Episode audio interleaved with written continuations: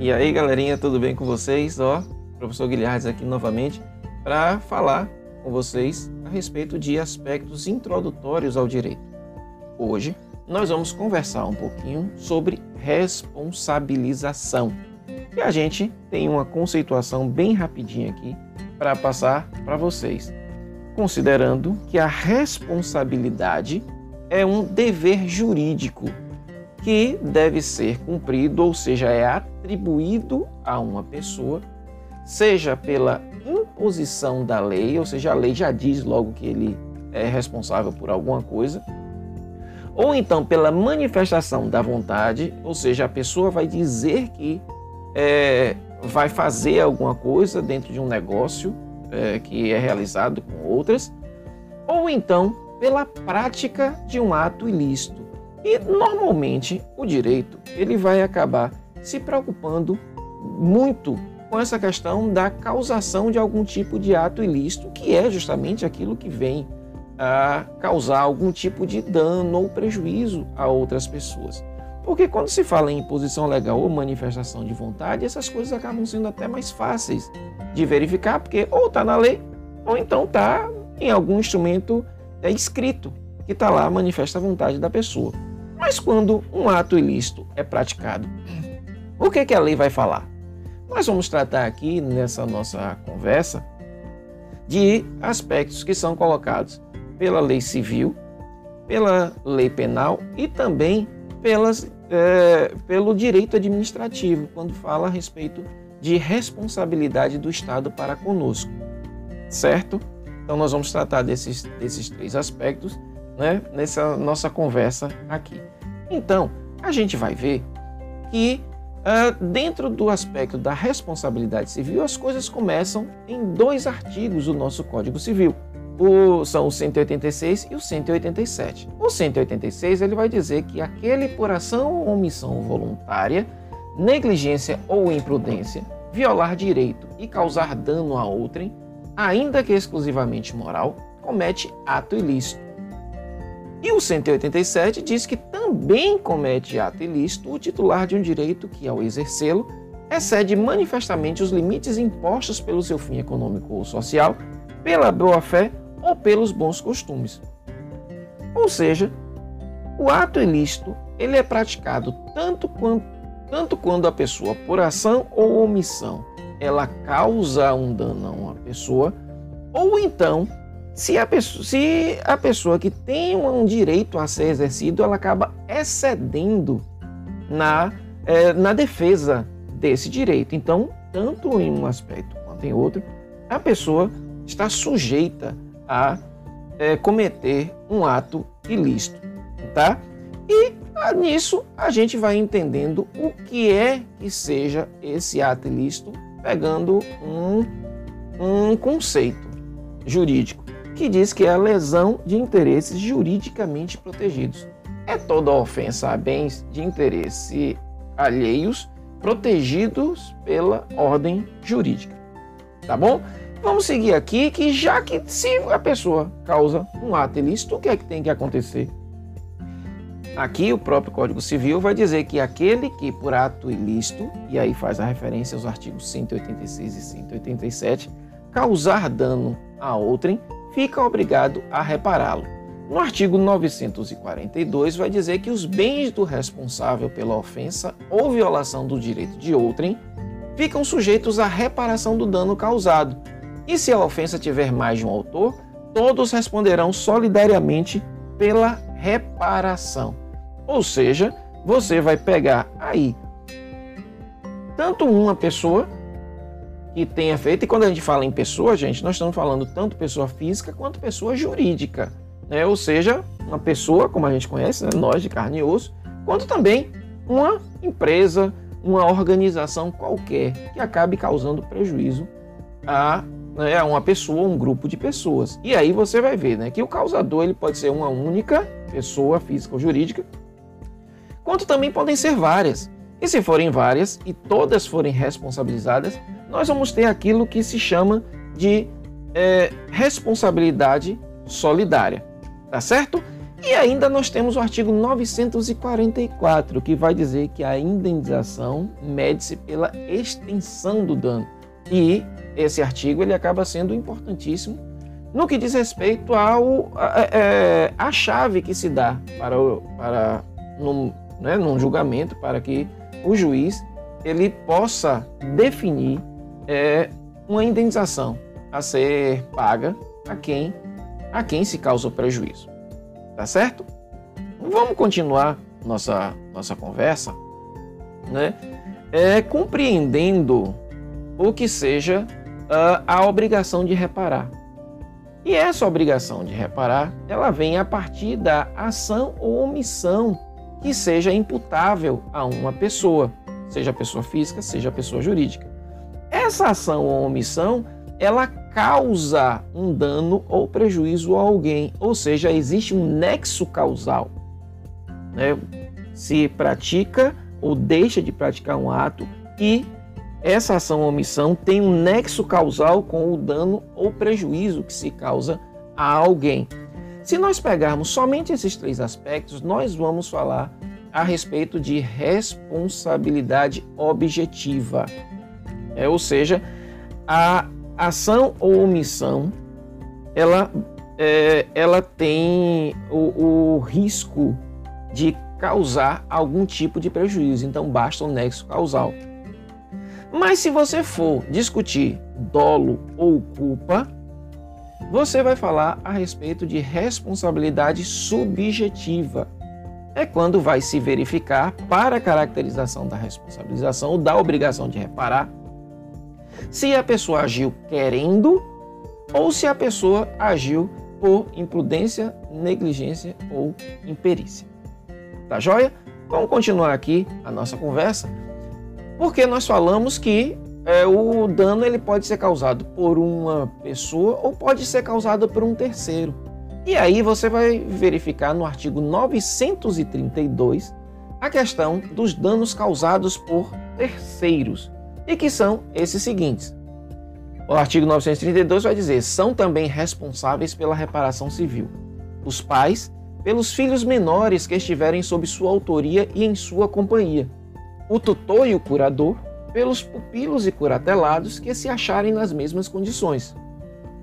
O empregador ou comitente por seus empregados, serviçais e prepostos no exercício do trabalho que lhes competir ou em razão dele.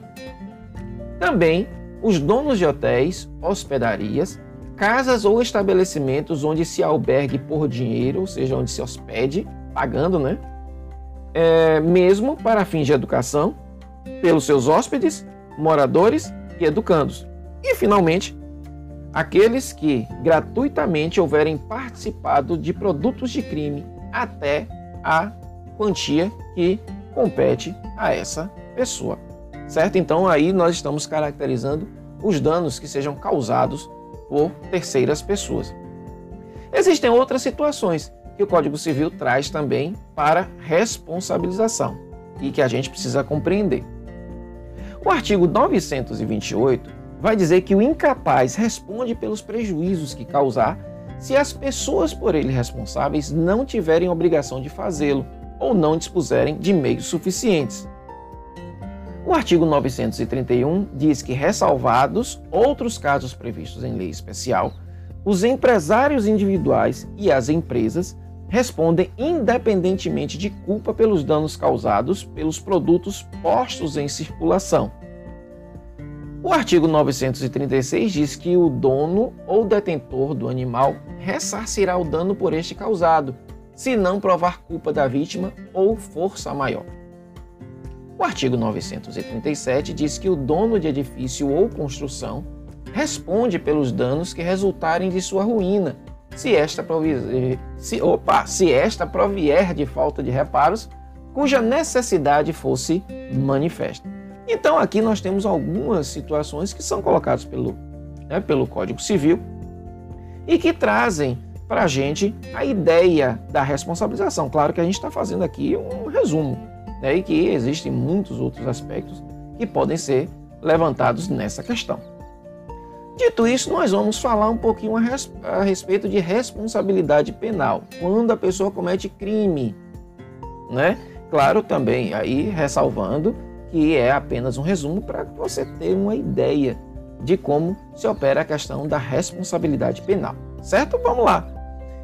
Primeiro, o crime ele tem que ser tipificado, ou seja, ele precisa ser descrito na lei. Nem sempre um dano causado a uma pessoa ou um grupo de pessoas pode ser chamado de crime.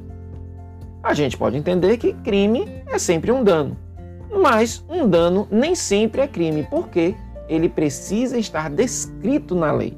Senão, é um é, chamado de fato atípico. Outra coisa, não há crime sem lei anterior que o defina, não há pena sem prévia combinação legal. E aí a gente entra nessa questão, né? O crime precisa ser tipificado e a lei precisa ser anterior à ação. Se alguém cometeu um fato hoje e amanhã se aprova uma lei dizendo que aquele fato é crime, a pessoa não pode ser apenada porque a lei tem que ser anterior ao ato. Além do que, também não se pode aplicar uma pena sem os limites que a própria lei diga que devem, é, que devem ser aplicados à pessoa que é, acaba praticando aquele mal. Em regra, somente pessoas físicas podem ser apenadas, mas existe exceção aí para crimes contra a ordem econômica e crimes ambientais que estão inclusive previstos na própria Constituição. Um só ato pode demandar indenização de ordem civil e sanção de ordem penal. É? Inclusive, existem, claro, alguns aspectos que falam, inclusive, a respeito da indenização civil a partir de uma sentença penal transitada em julgado. Continuando a questão da responsabilidade penal, nós vemos que existem três tipos de pena são as penas privativas de liberdade, ou seja, aquelas que vão encarcerar pessoa, as penas privativas de direitos, que são aquelas penas que vão limitar é, o acesso a determinados direitos, ou limitar a locomoção, limitar a participação das pessoas em determinadas, né, em determinadas situações, o acesso a direitos mesmo, privam direitos das pessoas. E existe a pena pecuniária, que é a multa penal né, a multa de caráter penal. E se vocês forem ler o Código Penal, vocês vão ver lá que em vários crimes você vai ter lá reclusão ou detenção de tanto tempo e multa, ou então você pode ter detenção ou reclusão durante um determinado tempo ou multa, e aí o juiz, se tiver e multa, o juiz ele deve condenar na privativa de liberdade e aí a, e a pena pecuniária, e se tiver ou, claro, aqui está dizendo é alternativa, ou priva de liberdade, ou então aplica a pena pecuniária. Existe no Brasil, por força da, da Lei 9.099, o chamado Juizado Especial Penal. É a lei dos juizados especiais, e nos juizados, e no, entre, dentre os juizados especiais, você tem o Juizado Especial Penal, em que ele admite a transação penal e a suspensão condicional do processo. Ou seja, é, a transação é a possibilidade de você.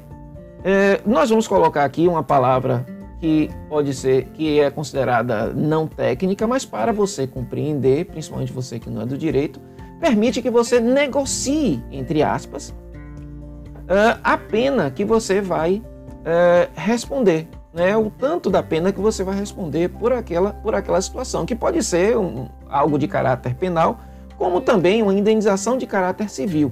E isso se dá a partir da transação penal, e é assim como também de, determinadas condições podem levar à suspensão condicional do processo, certo? Permanecendo dessas condições, o processo, né, o processo anteriormente suspenso, ele, né, ele se finda e a pessoa continua é, digamos assim, como se costuma dizer, né, continua limpa diante da, da lei penal. A capacidade penal no Brasil ela é de 18 anos, ou seja, só comete crime, tecnicamente falando, quem é, comete o ato quando já tem 18 anos.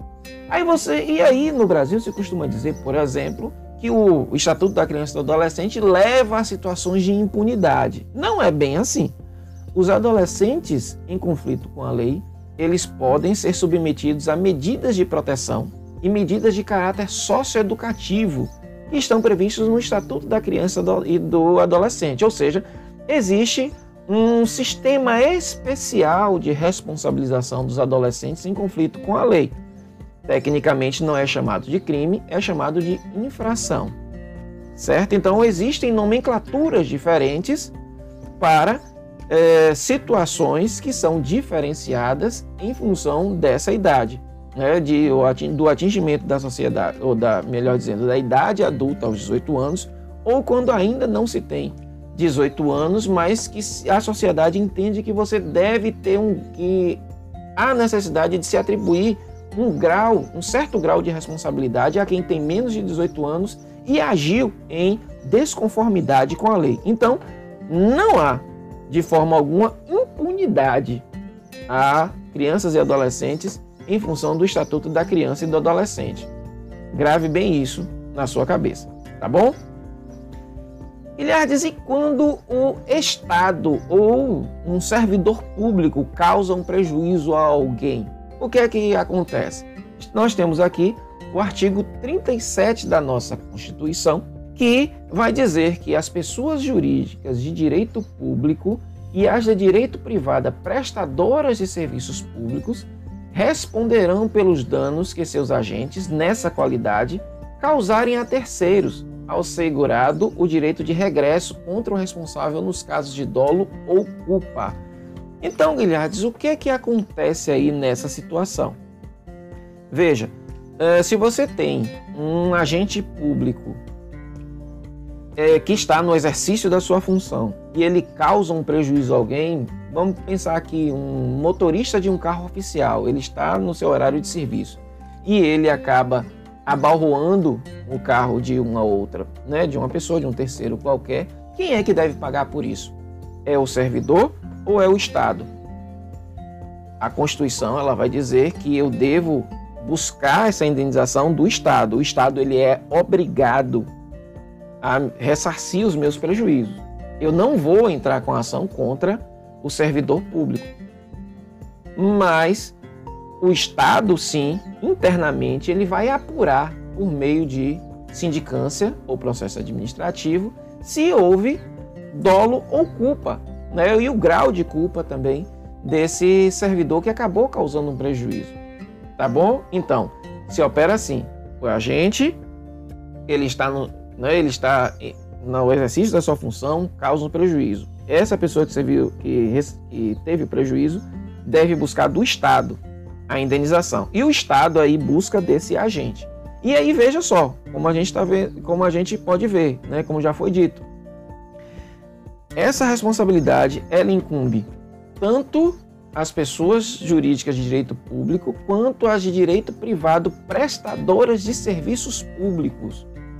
E aí você pode ver é, as empresas de economia mista, as, é, as empresas públicas, melhor dizendo, sociedades de economia mista, para ser bem técnico, as empresas públicas, as fundações públicas de direito privado, assim como também particulares que sejam concessionárias de serviços públicos, tá?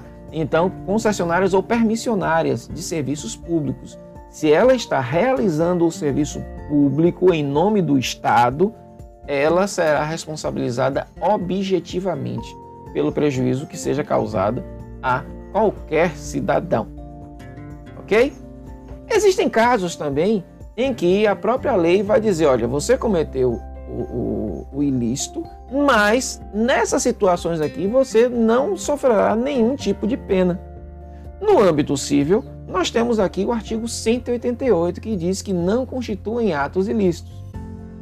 Aqueles praticados em legítima defesa ou no exercício regular de um direito reconhecido, a deterioração ou destruição da coisa alheia ou a lesão à pessoa a fim de remover um perigo iminente.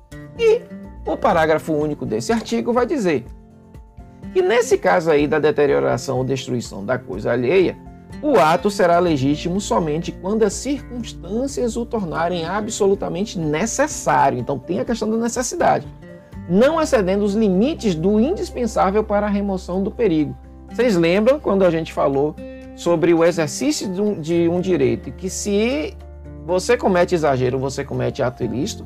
Está aqui, olha, expresso nesse parágrafo único do artigo 188 do Código Civil. E no âmbito penal, Guilhermes, quando é que ocorre a exclusão de ilicitude? Nós estamos vendo aí, no artigo 23 do Código Penal, vai dizer que não há crime quando a gente pratica o ato em estado de necessidade, em legítima defesa, em estrito cumprimento de dever legal ou no exercício regular de direito. E também vai falar do excesso punível, né? ou seja, você está nesse exercício, mas você vai se exceder, e aí está no parágrafo único do artigo 23, que diz que o agente, em qualquer das hipóteses deste artigo, responderá pelo excesso doloso ou culposo. E aí, gente, a gente vai chegando aqui ao final dessa nossa conversa. Claro que existe muito mais coisa a ser discutida, mas o tempo não permite a gente, né? Então a gente vai ficando por aqui e eu vou novamente pedindo a você que se inscreva no canal e ative as notificações e que também, se desejar, siga a gente nas redes sociais, tá bom? Porque o nosso pedido é segue o tio.